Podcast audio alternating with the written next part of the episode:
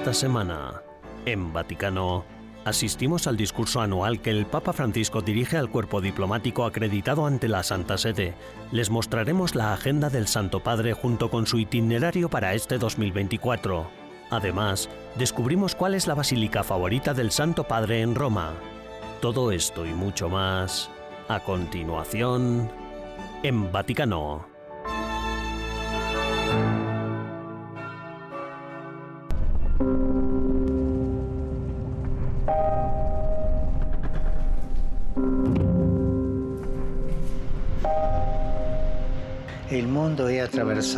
El mundo está experimentando un número creciente de conflictos, transformando lentamente eso a lo que a menudo me he referido como la Tercera Guerra Mundial por partes en un verdadero conflicto global. Conflicto global.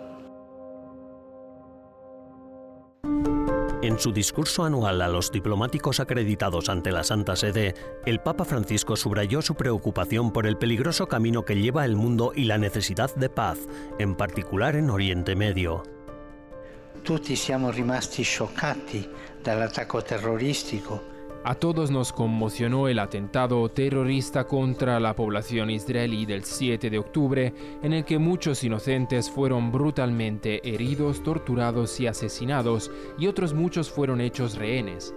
Reitero mi condena por lo ocurrido, así como a toda forma de terrorismo y extremismo, ya que estas acciones no resuelven los problemas entre los pueblos, al contrario, los dificultan, causando sufrimientos a todos.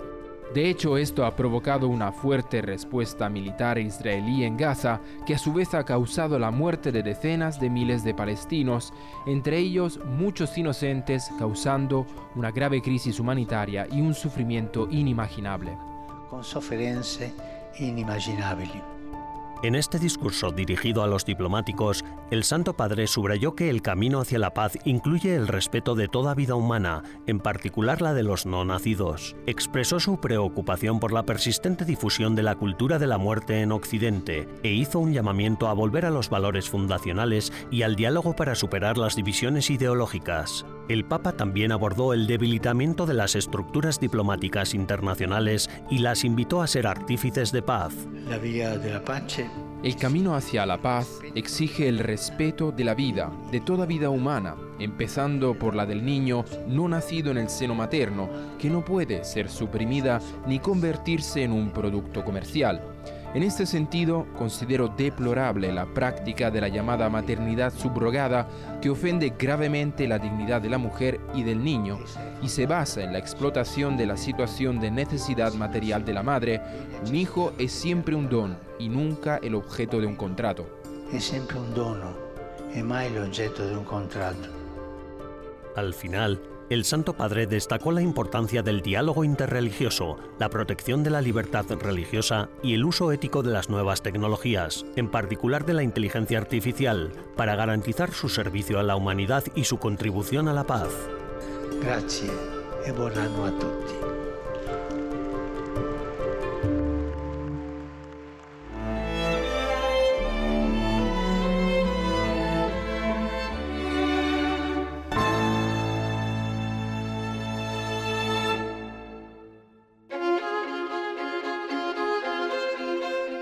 Los pasados 30 y 31 de diciembre, EWTN retransmitió desde el campo Santo Teutónico, adyacente a la Basílica de San Pedro, una conferencia muy especial que conmemoraba el primer aniversario del fallecimiento del Papa Benedicto XVI.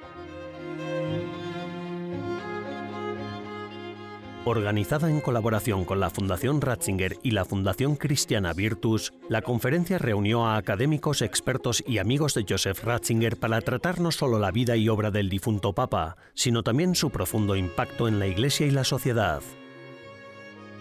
La conferencia se inauguró el 30 de diciembre por la mañana con una sesión titulada Benedicto XVI, Memoria y Legado, en la que los antiguos alumnos del joven Joseph Ratzinger, el profesor Vincent Chumey y el padre Federico Lombardi hablaron de las aportaciones del difunto Papa a la teología y a la vida eclesiástica. En la siguiente sesión titulada Jesucristo, centro de su teología, el profesor Matthew Bunsen y el cardenal Gerhard Ludwig Müller profundizaron en la esencia cristológica de la obra teológica de Benedicto XVI. Joseph Ratzinger's entire Christology Toda la Cristología y piedad por Cristo de Joseph Ratzinger es un testimonio único de Jesús que nos guía en nuestra fe y nos lleva a la perfección. El cristianismo no es una teoría, sino una revelación con una persona, nuestro Salvador.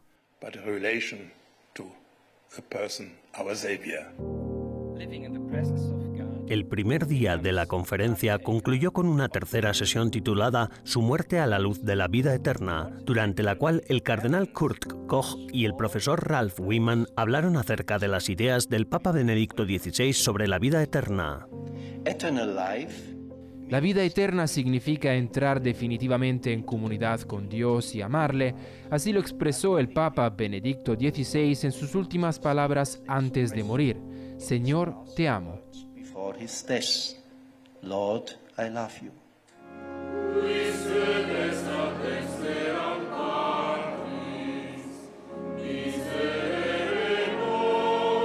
La conferencia culminó a la mañana siguiente con la solemne celebración de la Santa Misa en el altar de la Cátedra de la Basílica de San Pedro, presidida por el arzobispo Georg Gangswein, precisamente el día del aniversario del fallecimiento de Benedicto XVI. Tras la misa, el arzobispo habló sobre los últimos años y los últimos días del difunto Papa. Lo principal que he aprendido ha sido que ahora practica lo que enseñaba. Prepararse para seguir adelante, para la última meta de la vida, para continuar hasta la eternidad, hasta la vida eterna. Mi impresión fue que se iba con un amigo, con un amigo al que le hablaba sin cesar. Dedicó toda su vida a Jesús. All his life was dedicated for Jesus.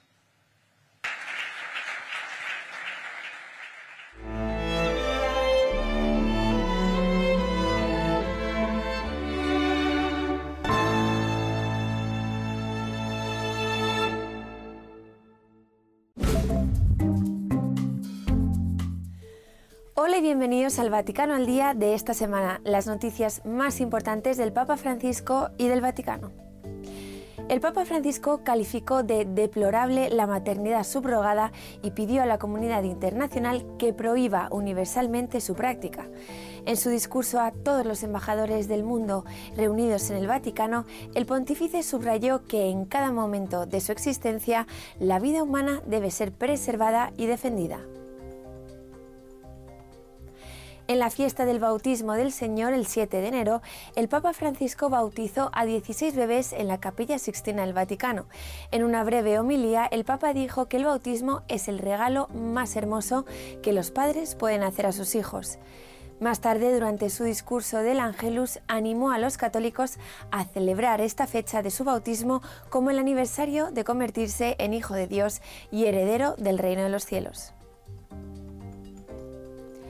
El Santo Padre dijo que las personas que trabajan en los medios de comunicación católicos no deben abstenerse de involucrarse en la misión evangelizadora de la Iglesia y que, por lo tanto, no pueden permanecer neutrales con respecto al mensaje que transmiten. El pontífice hizo estas declaraciones en una audiencia con una delegación de la Sociedad de Publicistas Católicos de Alemania con motivo del 75 aniversario de su fundación. Durante su discurso del Ángelus, el Papa Francisco rezó por la liberación incondicional de todas las personas actualmente secuestradas en Colombia y por la paz en Ucrania, Israel y Palestina.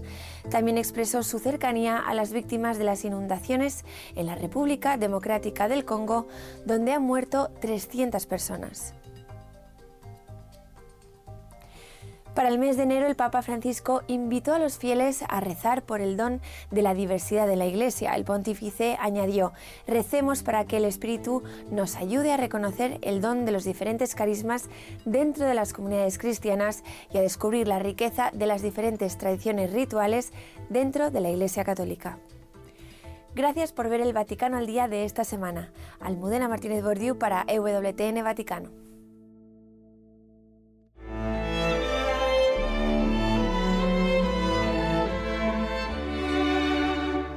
Breves instantes regresamos con más en Vaticano.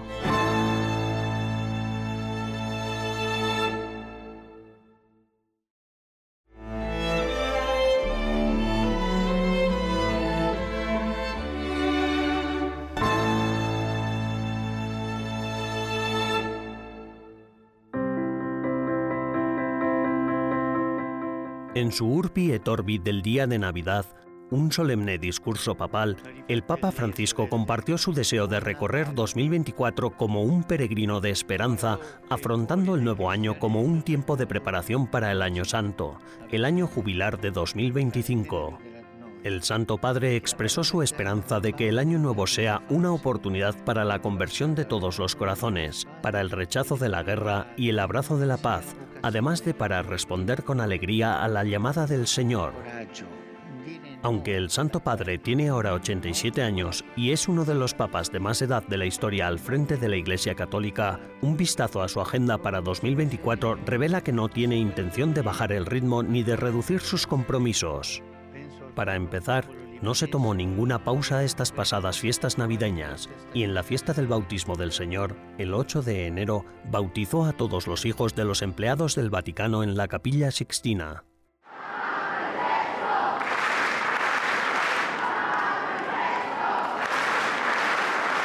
El Papa Francisco sigue teniendo dificultades de movilidad debido a problemas médicos en su cadera y rodilla derecha, pero a diferencia del año pasado, ahora puede caminar distancias cortas. Según ha confirmado su médico, Sergio Alfieri goza de buena salud para su edad. Desde que es Papa, el Santo Padre ha visitado ya 61 países en 44 viajes saliendo fuera de Italia. En 2024, con motivo del 600 aniversario de la Universidad Católica de Lovaina, tiene previsto viajar a Bélgica, país que visitó como provincial jesuita. También tiene prevista una visita de 10 días a finales de agosto a cuatro países asiáticos, Indonesia, Singapur, Timor Oriental y Papúa Nueva Guinea. Asimismo, se espera que el Papa Francisco visite finalmente Argentina, su patria, pero la complicada situación económica y política del país pone en entredicho estos planes. El Papa Francisco se enfrenta este año a una importante decisión en relación con la Iglesia en China. El acuerdo provisional sino-vaticano relativo al nombramiento de obispos en la China continental se firmó por primera vez en Pekín el 22 de septiembre de 2018. Desde entonces, la Santa Sede y China han renovado este acuerdo en 2020 y 2022. En octubre de 2024, el Papa Francisco y China tendrán que renovar el acuerdo por otros dos años, hacerlo permanente o introducir cambios en lo que será un momento culminante de su esfuerzo de 10 años por reformar y conducir a la Iglesia Católica y a sus 1.300 millones de miembros por un nuevo camino misionero, el Papa Francisco presidirá la segunda y última sesión del Sínodo sobre la sinodalidad en diciembre de 2024. Se espera que el Santo Padre inicie el año jubilar 2025 justo antes de Navidad abriendo la Puerta Santa de la Basílica de San Pedro en un rito que se remonta al año 1500. 2025 será su segundo jubileo. El primero fue el Jubileo Extraordinario de la Misericordia, que inauguró el 29 de noviembre de 2015 en Bangui, la capital de la República Centroafricana, devastada por la guerra. Los organizadores vaticanos del Jubileo 2025 esperan que el evento atraiga a unos 30 millones de peregrinos a la ciudad eterna, y la ciudad de Roma ya se está preparando en previsión de su llegada.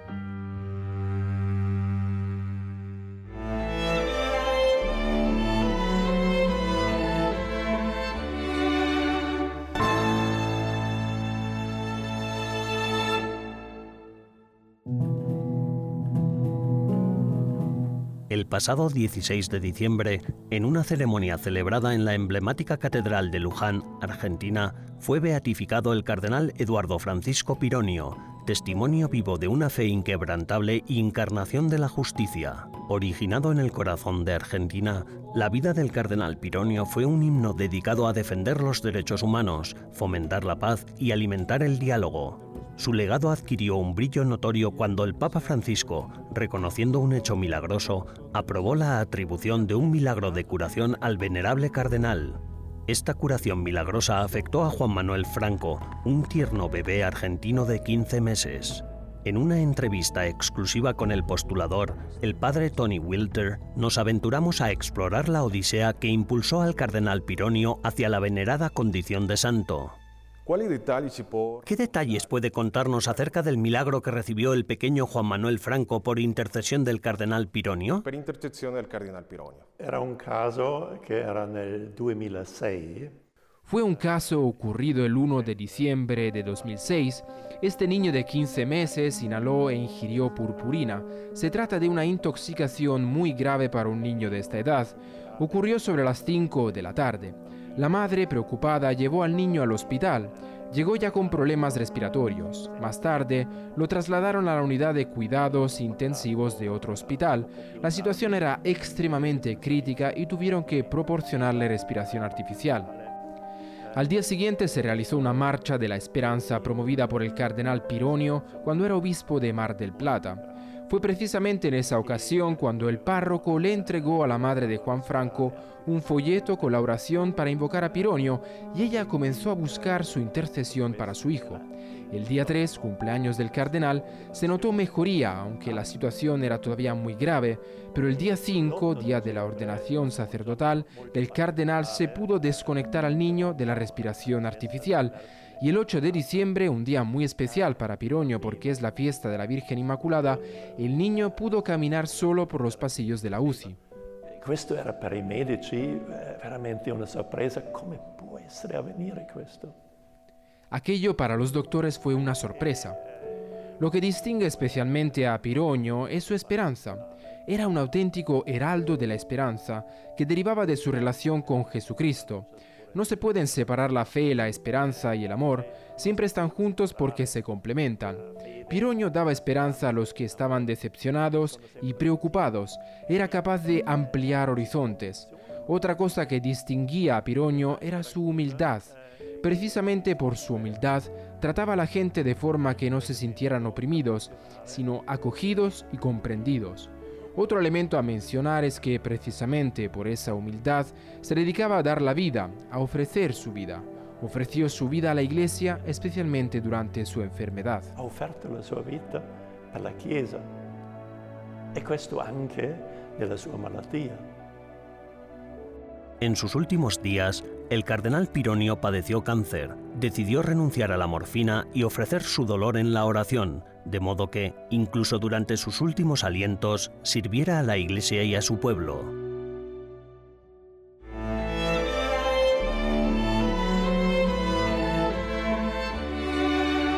Tras una breve pausa, regresamos con más en Vaticano.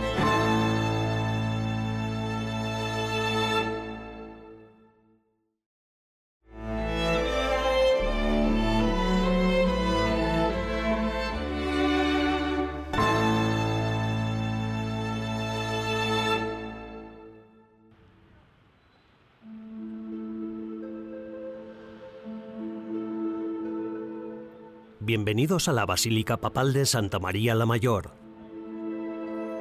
A lo largo de los siglos, la basílica ha mantenido una conexión especial con los pontífices romanos, seis de los cuales permanecen enterrados aquí. También se ha convertido en la basílica favorita del Papa Francisco, que la ha visitado más de 100 veces. ¿Qué hace que esta basílica sea tan especial?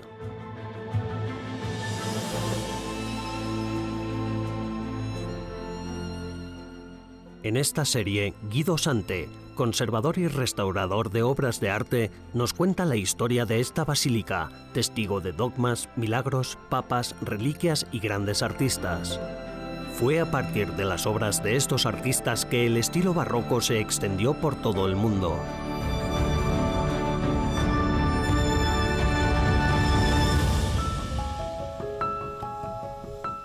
No hay viaje apostólico del Papa Francisco sin una visita a la protectora de la ciudad de Roma, la venerada Salus Populi Romani, que se conserva en la Basílica de Santa María la Mayor. Ya en el primer día de su pontificado, Francisco trajo flores aquí y desde entonces, cada vez que sale de la ciudad de Roma para una misión o regresa de una peregrinación, tiene la costumbre de llevar flores a la Virgen Salus Populi Romani, que en latín significa salud del pueblo romano.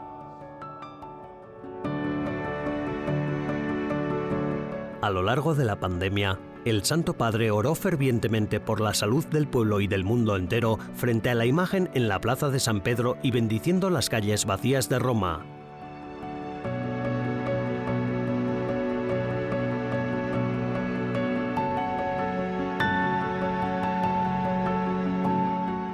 Su regalo a finales de 2023 fue la preciosa Rosa de Oro, ofrecida en señal de gratitud. Este icono sirve de brújula espiritual al Papa Francisco.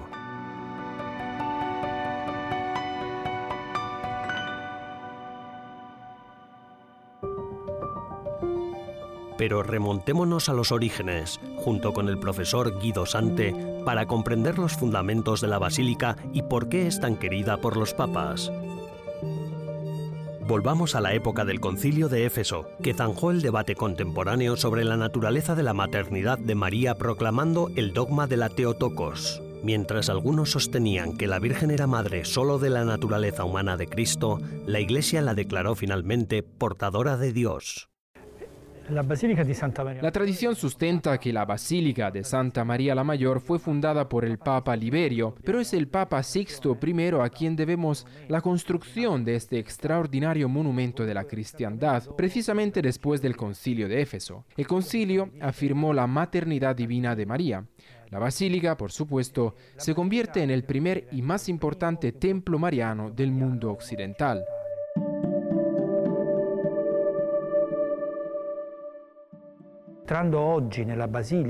Al entrar hoy en la basílica, lo que más impresiona a los fieles es el maravilloso mosaico del ábside, que representa la grandiosa escena de la coronación de María por su Hijo, Jesucristo. El mosaico es la última obra maestra de la Edad Media en Roma. El primer papa franciscano, Nicolás IV, no solo encargó la obra de arte, sino que incluso eligió residir en Santa María la Mayor en lugar de hacerlo en el Palacio Papal. Toda esta extensa decoración es un monumento y sobre todo un testamento de la devoción franciscana a María. En el centro vemos a Cristo coronando a su madre sentada en un trono. La representación es intrigante porque a los pies de Cristo está el sol y a los pies de María está la luna, ambos elaborados con teselas de la plata más pura. Todas las superficies están cubiertas de pan de oro, con representaciones significativas de San Pedro y San Pablo, dada su ubicación en Roma. Además, el Papa Nicolás IV encargó representaciones de los santos franciscanos más importantes, a saber Francisco y Antonio. En una diminuta representación, él, Nicolás IV, vestido de rojo con la tiara, está de rodillas, presentándose a María y a Jesús. Esto representa que en ese momento era el pontífice. Abajo, por la parte inferior, fluye el río del paraíso terrenal. Todos los animales y plantas conocidos de la época están meticulosamente representados en pequeñas secciones. Más abajo, en los paneles, hay escenas que ilustran los episodios más importantes de la vida de María, una narración visual dentro de la basílica dedicada a María. La basílica dedicada a María. La basílica es como un libro que conserva la memoria de las creencias cristianas, representadas en sus imágenes, mosaicos y estatuas. Ojeando sus páginas, se puede comprobar que lo que creían los primeros cristianos se ha conservado fielmente a lo largo de los siglos, perdurando hasta nuestros días. Es interesante que invece arco triunfale, inmediatamente prima es interesante que en cambio el arco triunfal, justo antes del gran ábside, represente episodios del Antiguo Testamento.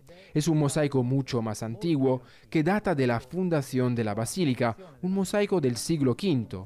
Del mismo modo, en las naves laterales hay numerosos episodios del Nuevo y Antiguo Testamento, todos mosaicos. Se trata de los mosaicos de vidrio y azulejos preciosos recubiertos de oro más antiguos de Roma, lo que los convierte en los mosaicos cristianos más antiguos de la ciudad eterna.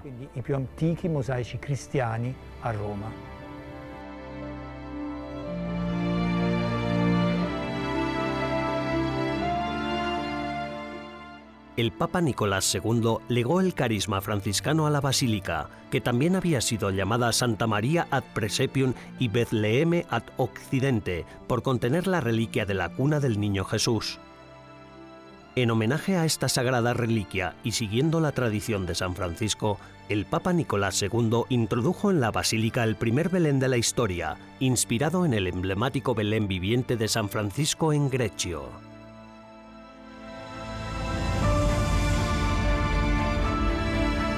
No se pierdan el próximo episodio para conocer las reliquias que se conservan en Santa María la Mayor, la cuna del Niño Jesús, el primer Belén y las reliquias de San Mateo Evangelista y San Jerónimo.